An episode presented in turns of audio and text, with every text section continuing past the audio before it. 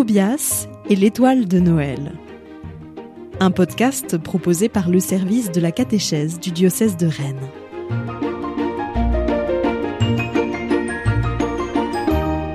Épisode 24. Une grande lumière s'est levée. Ce soir-là, Akam sut que c'était le dernier soir. Il rejoignit Tobias qui était déjà là, avec son petit troupeau et son chien sur les flancs de la colline, au-dessus de la bergerie. Il savait, comme le prophète Jérémie l'avait annoncé, qu'il n'aurait plus jamais à instruire son jeune compagnon.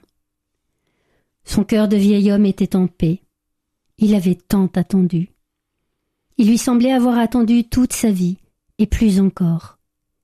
Il avait porté en lui la longue attente du peuple d'Israël, la longue attente des siècles, qui remontait à David, qui remontait à Jacob, à Isaac, à Abraham, qui remontait à Noé, qui remontait à la création du premier cœur d'homme, qui remontait à la création du monde. Avec une immense tendresse, il salua Tobias. Bonsoir, mon petit Tobias.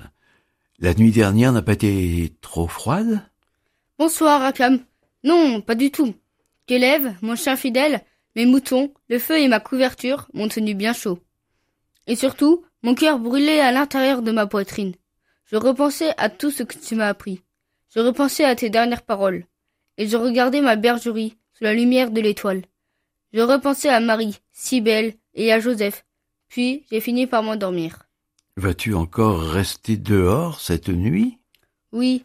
Mes parents ont demandé à d'autres propriétaires de bergeries d'abriter mon troupeau, mais en attendant leur réponse, je veille sur mes moutons cette nuit encore. Permets-tu que je reste avec vous? J'aimerais veiller toute la nuit, ne pas dormir. Oh non, surtout pas. Pas cette nuit qui sera la plus belle de toutes les nuits. Oui, bien sûr, avec joie, nous veillerons ensemble. Ils s'installèrent tous les deux sur la grande pierre plate devant laquelle Tobias avait déjà allumé un feu. Les lumières de la flambée se mêlaient à la douce lumière de l'étoile pour envelopper très délicatement le vieillard et l'enfant. Vois-tu, Tobias, cette nuit est le temps de l'ultime patience. Nous naissons tous avec dans le cœur le souvenir de Dieu, mais c'est un souvenir en creux et en désir. Et ce soir, ce désir infini va être enfin comblé. Comprends-tu cela? La promesse faite à notre peuple va être accomplie. Il me semble que oui.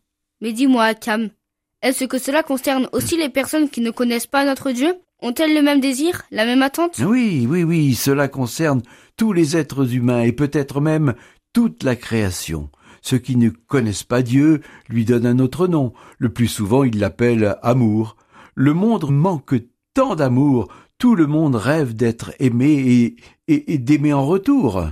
Akam sembla plonger quelques instants dans une profonde réflexion, puis il conclut en disant Oui, ce qui va se passer cette nuit concerne notre peuple et le monde entier. Le prophète Jérémie l'a annoncé. Il dit Voici que je les fais revenir au pays du Nord, que je les rassemble des confins de la terre.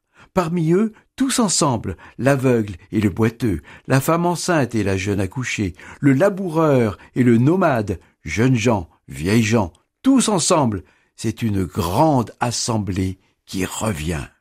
Ces paroles du prophète me font penser aux personnes que j'ai croisées aujourd'hui à Bethléem. Sans le vouloir, bien sûr, l'empereur Auguste nous a rassemblés, et cette étoile qui est au-dessus de nos têtes permettra à des personnes qui viennent d'encore beaucoup plus loin d'arriver bientôt jusqu'ici.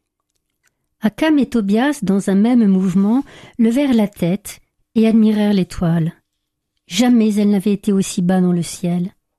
Elle désignait de sa lumière ardente la petite bergerie où Marie et Joseph avaient trouvé refuge. Le vieil homme et l'enfant restèrent longuement, très longuement en silence à contempler la scène. Et le silence pénétra leur cœur. Peu à peu, le feu déclina. Les braises elles-mêmes s'éteignirent une à une.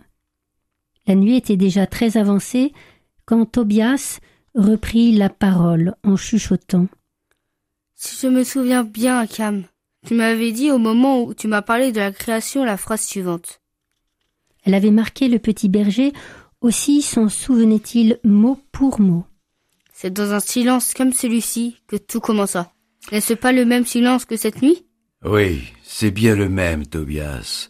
Voici que Dieu, comme au jour de la création, fait toutes choses nouvelles. Le silence qui enveloppait le vieux sage et l'enfant semblait tout à la fois sortir du plus profond de la terre et du plus lointain du ciel. Il était beau, beau comme une prière, et d'une densité extraordinaire. Soudain, il sembla se densifier encore et encore, et, en un instant, il devint lumière. Nuit, le ciel, la terre, la bergerie, l'air, l'espace tout entier n'étaient plus que lumière.